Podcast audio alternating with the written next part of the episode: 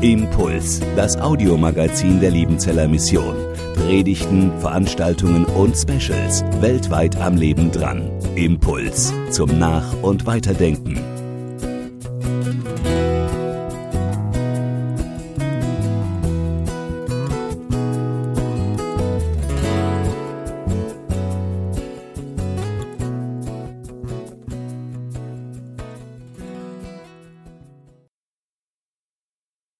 Gnade unseres Herrn Jesus Christus und die Liebe Gottes und die Gemeinschaft des Heiligen Geistes sei mitten unter uns allen. Amen. Doch wir haben wunderbare Tage erlebt jetzt im Mohnbachtal, sehr intensiv. Bei unserer äh, Tagung, bei diesem Bibelkurs, eine super Idee am Anfang des Jahres, haben wir uns beschäftigt. Wir haben schon gehört mit Wüstentexten, Wüstenzeiten Gott spricht, über das haben wir nachgedacht bei Abraham. Dann Gott segnet, was bedeutet wirklich, äh, wenn Gott uns segnet, dann Gott beruft bei Mose, dann wo wohnt Gott und dann mit Gott feiern. Äh, interessante Texte haben wir miteinander bedacht.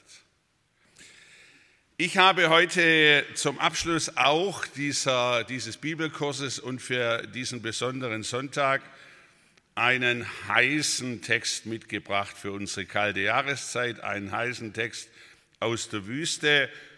Und es geht, wie schon angedeutet, um den größten Propheten des Alten Testamentes, um Elia. Wir begegnen ja im Neuen Testament Elia auch in der Verklärungsgeschichte Jesu. Äh, Jesus wird ermutigt auf seinem Weg in die Passion und dort ist Abraham, äh, dort begegnet nein, Mose, dem äh, lebendigen Herrn, Mose als der Vertreter des Gesetzes, der Torah und Elia als Bote der Propheten. Elia hat viel große Dinge erlebt. Er war wirklich eine bedeutende Persönlichkeit und dieses Karmel-Erlebnis äh, ist etwas sowas Umwerfendes in seiner Dienstgeschichte, das kann man wahrscheinlich kaum nachempfinden. Gott zeigt auf dem Karmelberg seine ganze Kraft vor dem Volk Israel. Das Karmelgebirge, wer schon mal in Israel war, äh, liegt oberhalb der Stadt Haifa und an der höchsten Spitze gibt es ein Kloster, das sogenannte Elia-Kloster.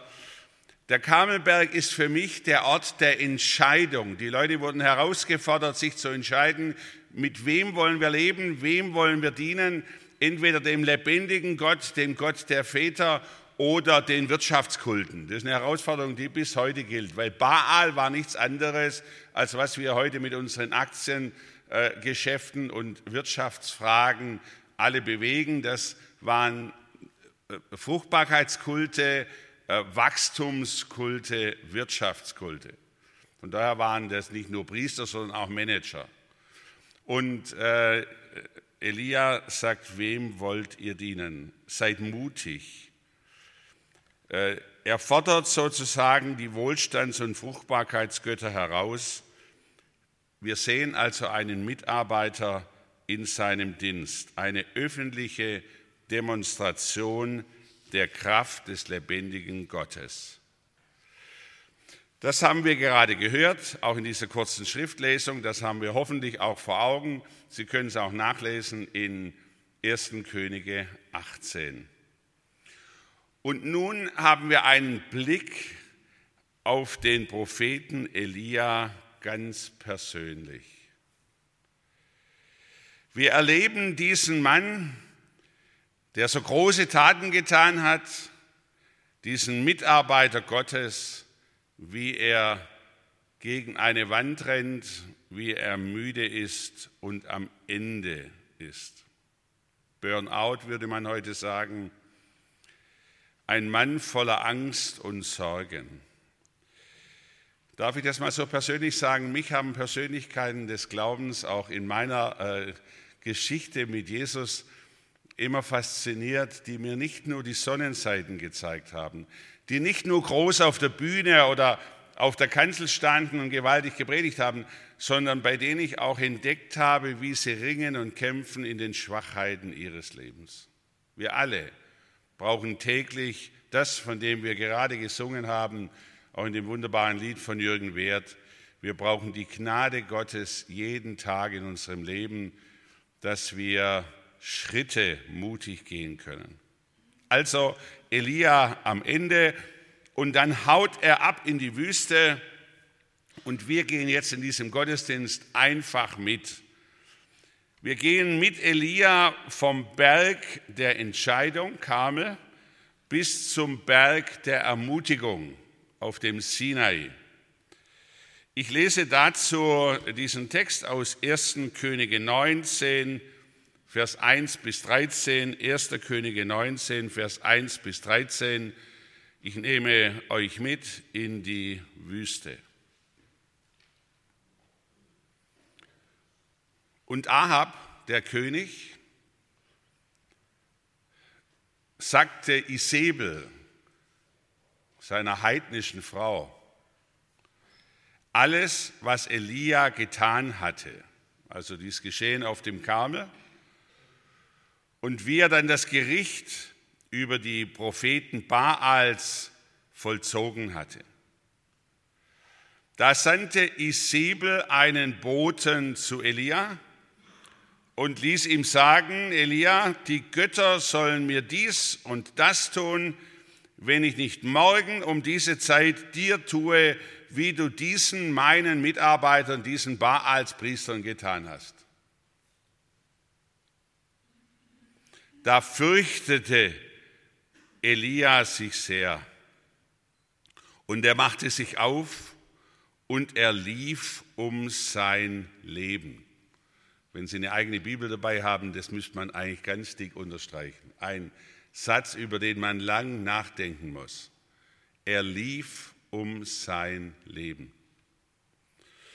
Da werden dann die Orte bezeichnet, Beersheba in der Wüste Juda.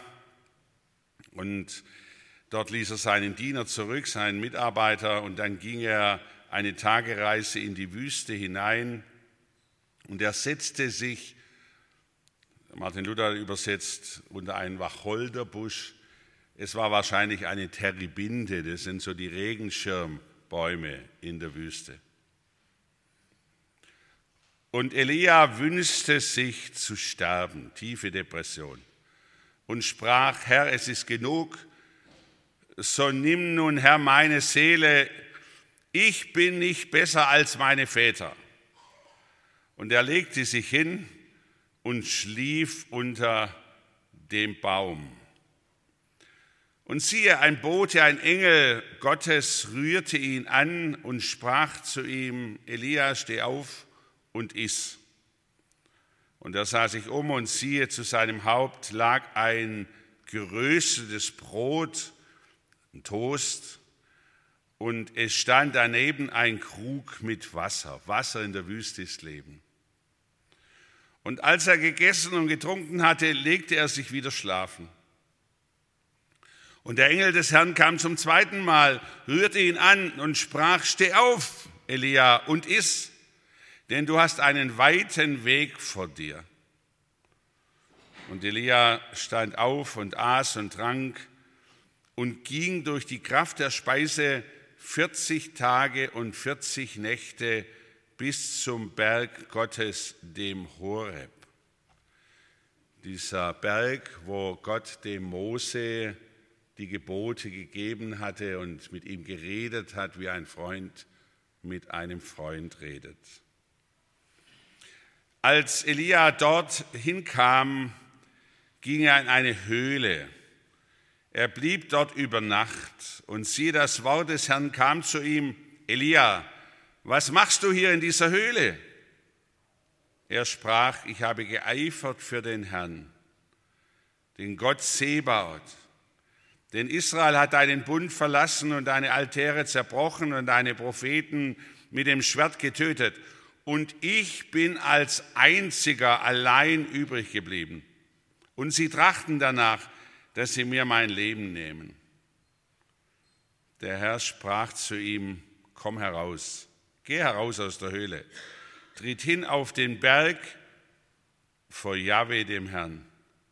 Und siehe, der Herr wird vorübergehen, und ein großer, starker Sturm, der die Berge zerriss und die Felsen zerbrach, kam vor dem Herrn her, der Herr aber war nicht im Sturm. Nach dem Sturm aber kam ein Erdbeben, aber der Herr war nicht im Erdbeben. Und nach dem Erdbeben kam ein großes Feuer, aber der Herr war nicht im Feuer. Und nach dem Feuer kam ein stilles, sanftes Sausen des Windes. Als das Elia hörte, verhüllte er sein Antlitz mit seinem Mantel und ging hinaus und trat in den Eingang der Höhle. Und sieh, da kam eine Stimme zu ihm und sprach, was hast du hier zu tun, Elia? Ich brauche dich, sagt Gott. Und dann klagt Elia wieder. Und dann gibt Gott ihm einen neuen Auftrag, nämlich Könige zu salben und seinen Nachfolger einzuführen. Herr, gib, dass diese Geschichte in der Wüste jetzt zu unserer Erfahrung wird in diesem Gottesdienst. Du kennst uns und siehst uns ganz genauso wie damals Elia. Begegne du uns jetzt. Amen. Ich möchte Ihnen heute Morgen in diesem Gottesdienst auch zum Mitnehmen, zum Nachdenken, zum Weiterforschen drei Lebenserfahrungen aus dieser Geschichte mitgeben. Erstens, wir brauchen Wüstenzeiten. Das Zweite, wir brauchen Gottes Fürsorge. Und das Dritte, wir brauchen echte Gottesbegegnungen. Wir brauchen Wüstenzeiten. Das ist der erste Gedanke. Das ist die Wirklichkeit. Ich habe sie selber schon so erlebt, besonders nach großen Ereignissen und Erlebnissen in unserem Leben, auch in unserem Glauben als Christen. Man ist manchmal dann nach solch einer großen Erfahrung besonders sensibel. Die physische und psychische Anspannung auf dem Karmel war riesengroß. Dort wirkt Elia wie ein Fels stark. Niemand kann ihn umwerfen. Er vertraut auf Gottes Kraft. Und er erlebt dann, dass das Volk, ich sage es mal so menschlich, ihm nachfolgt. Begeistert ist von ihm. Er bekommt Beifall. Und dann trifft er eine harte Entscheidung. Er vollzieht das Gericht Gottes an diesen Baals Priestern. Das war das Große. Und jetzt danach, nach diesem Erfolg, kommen die Selbstzweifel. Die Drohung von Isabel, der heidnischen Königin, treffen Elia tief in seiner Seele. Ich kann mir gut vorstellen, wie er dann sagt, ja Herr, was war das jetzt? Jetzt geht schon wieder los. War das alles umsonst? Hat das überhaupt keinen Wert, was ich tue als Prophet und Mitarbeiter? Und dann bekommt er Angst, er wird einsam, die Überlastung treibt ihn ins Burnout treibt ihn in eine tiefe Depression, ausgebrannt. Vielleicht nagen auch Fragen an ihm, habe ich mich eigentlich getäuscht? Bin ich bei dem lebendigen Gott einer Fata Morgana nachgelaufen? Hat Gott wirklich Kraft mitten in einer modernen Wirtschaftswelt? Viele von uns kennen sicher solche Crash-Situationen auch. Ich kenne das aus meinem Leben. Man macht große Erfahrungen und danach zerplatzen unsere Träume in einem kurzen Augenblick.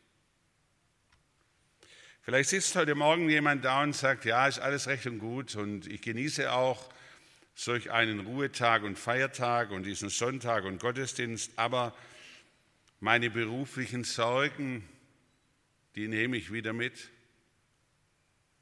Irgendwie ist mir alles zu viel, ich überschaue das nicht. Oder andere sagen, der familiäre Stress zu Hause. Es läuft nicht so, wie ich mir das eigentlich vorgestellt habe, auch vielleicht in einem christlichen Familienbetrieb und Elternhaus. Und dann haben wir vielleicht Konflikte mit manchen, manchen Menschen, die wir nicht lösen können oder nicht einfach lösen können. Und dann gibt es manchmal Spannungen in Gemeinden bis in die frömmsten Kreise hinein. Wie oft habe ich das erlebt, auch in meinen Diensten. Man will es eigentlich nicht. Man will die Dinge eigentlich klarkriegen, aber man ist zerbrochen wie Elia. Darf ich mal so ehrlich sagen, ich nehme ein Beispiel eines äh, meiner großen Erfahrungen und Erlebnisse auch als Verkündiger war eine Erfahrung in Dresden im Dynamo-Stadion, als ich damals Christival leiten durfte. Einen großen Fernsehgottesdienst und anschließend noch eine missionarische Veranstaltung, wo wir die Leute eingeladen haben, junge Leute eingeladen haben, mit Jesus festzumachen. Camp for Jesus war das Thema. Zwei Stunden im Dynamo-Stadion mit über 30.000 jungen Leuten. Eine heiße Stimmung. Es war wunderbar und viele haben diesen Schritt zum Glauben gewagt. Und dann muss ich euch sagen, das war ein High-Erlebnis. Und jeder Evangelist äh, äh, dem, dem treibt es die Tränen in die Augen, wenn er sowas erlebt. Und dann kam ich nach Hause und war so fertig, dass ich nicht mehr beten konnte. Zum Glück habe ich eine Frau, die dann immer mal wieder und auch an der Stelle mit mir und für mich betet.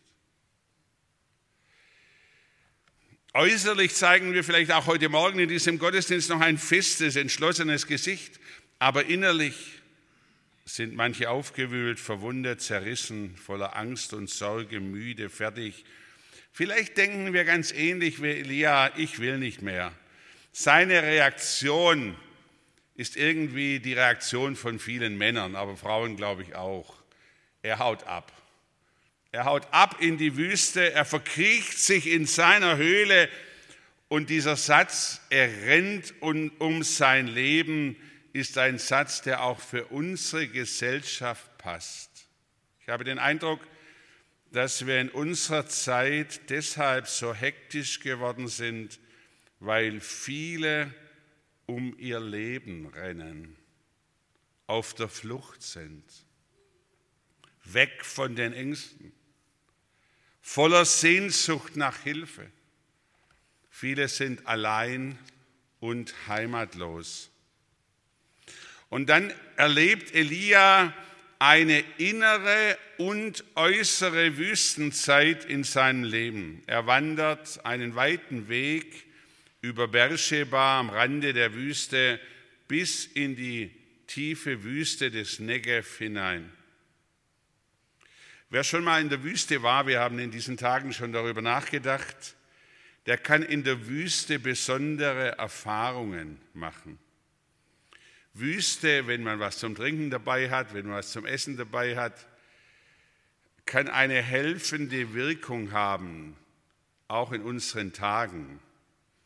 Ich habe schon Touren durch die Wüste mit Führungskräften gemacht, die immer nur in Spannung waren, die sogar in den ersten Tagen in der Wüste nur mit ihrem iPhone durch die Wüste gegangen sind und immer in Verbindung waren mit ihren Betrieben, bis sie kapiert haben, hier kann ich doch mal zur Stille kommen, zur Ruhe kommen. Wüste ist ein Ort der Konzentration, keine Ablenkung. Wüste ist ein Ort des Schweigens und der Stille und der Weite. Wüste ist ein Ort, das kann sehr lebensfeindlich sein, bedrohlich, aber auch sehr geistfreundlich, wo wir zur Besinnung kommen. Wüste ist ein Ort in der Bibel der Entscheidung und der Gottesbegegnung. Die ganzen Geschichten, die wir auch miteinander bedacht haben, auch bei Mose, wie er berufen wird, geschahen in der Wüste. Diese Auszeit in der Wüste braucht Elia jetzt. Müde legt er sich unter den Baum, unter die Terebinde, in den Schatten. Übrigens entdecken wir bei ihm einen lebenszerstörerischen Leistungsdruck, den viele vielleicht auch kennen. Prüfen Sie mal Ihr Leben. Er sagt, ich, ich, ich mache es nicht so gut wie mein Vater. Er vergleicht sich und viele vergleichen sich ein Leben lang mit Vater und Mutter. Mache ich es denen recht? Auch wenn sie vielleicht gar nicht mehr leben. Vergleichen führt immer zu Minderwertigkeitskomplexen, zu Neid und zu Stress. Alle Not kommt aus dem Vergleich. Gott erwartet von uns doch nicht die Leistung anderer, sondern er hat uns als einmalige Persönlichkeiten geschaffen. Wir spüren, Elia kann und will nicht mehr, er braucht Hilfe, er erlebt diese Wüstenzeit der Besinnung, er schläft ein. Der Schlaf im Schatten des Baumes, damit beginnt Gottes Fürsorge. Also wenn jetzt jemand einschläft, Kirchenschlaf ist ja bekanntlich der beste Schlaf, äh, damit kann Fürsorge Gottes beginnen, zur Ruhe kommen Erquickung unserer Seele. Darf ich das mal so ganz konkret fragen?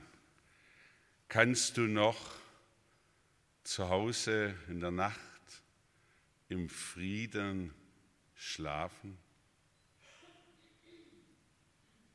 Oder ist deine Seele so aufgewühlt, dass du auch nachts nicht zur Ruhe kommst, weil dich all die Belastungen des Alltags immer wieder einholen, und blockieren.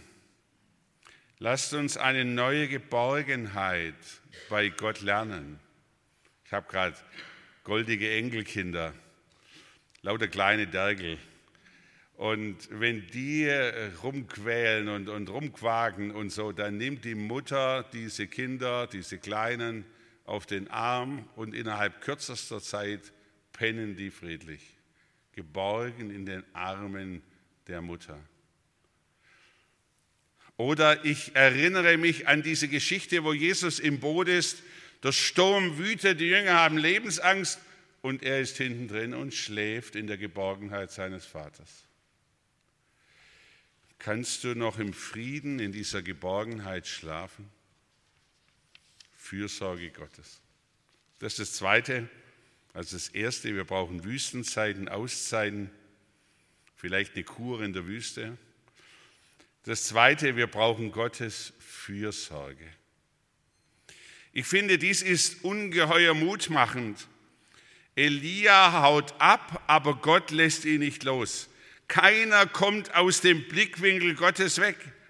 Er will uns begleiten. Von allen Seiten umgibst du mich, Psalm 139. Er will uns zurechtbringen. Und zwar auf liebevolle Weise. Ich saß mit einer jungen Medizinstudentin zusammen, werde ich nicht vergessen. Gerade in der Jugendarbeit hat man natürlich viele solche seelsorge Gespräche, persönlichen Gespräche. Ich habe sie besucht, als ich in Marburg war und ich habe mit ihr gesprochen, weil ich sie kannte aus der Jugendarbeit vorher. Und als wir so zusammen saßen, sagt sie mir plötzlich, Hans Martin, ich bin hier nach Marburg gegangen zum Studium, weil ich wollte endlich mal mein christliches Elternhaus und ich wollte Gott loskriegen. Ich wollte mal ohne Gott leben.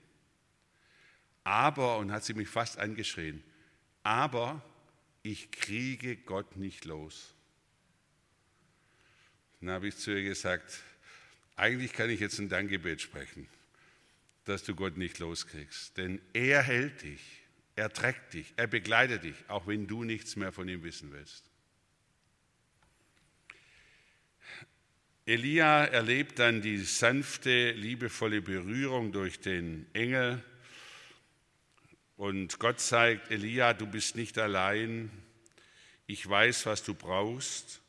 Und dann kommt die existenzielle Versorgung, iss und trink, der Toast ist geröstet, das Wasser ist da. Und dann legt er sich wieder hin. Es hat noch nicht gereicht. Und er schläft weiter. Das war wirklich so eine Art Kuraufenthalt da in dieser Negev-Wüste. Und dann steht schon wieder das zweite Vesper da vor dem neuen Aufbruch. Manchmal sind es ganz elementare Dinge, die wir brauchen, um wieder Kraft zu gewinnen. Auch solch ein Gottesdienst heute Morgen kann liebevolle Fürsorge Gottes sein.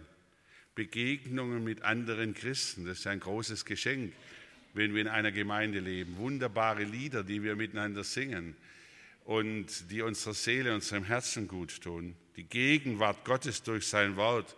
Jesus berührt unser Herz. Er schenkt dir neue Kraft vor dem Aufbruch auch in die neue Woche oder jetzt am Anfang des Jahres für den Aufbruch ins neue Jahr. Ich habe das auch, wir haben gestern Nachmittag das Abendmahl miteinander gefeiert, habe das auch in meinem Erleben erfahren, was das bedeutet, auch vor neuen Wegen miteinander das Abendmahl zu feiern und sich stärken zu lassen durch Brot und Wein. Wir alle haben ja diesen Schrei der Seele in uns, der Schrei nach Hilfe und den dürfen wir im Gebet vor Gott aussprechen. Bevor Elia sein Herz vor Gott öffnet, wird er schon von der Güte Gottes überschüttet. Und dann erleben wir, wie Gott Elia zu den Ursprüngen der Glaubensgeschichte zurückführt. Zum Moseberg, 40 Tage, 40 Nächte, eine gewaltige Trekkingtour. Und Elia hat viel Zeit zum Nachdenken, eine Besinnungszeit. Ich stelle mir das so vor.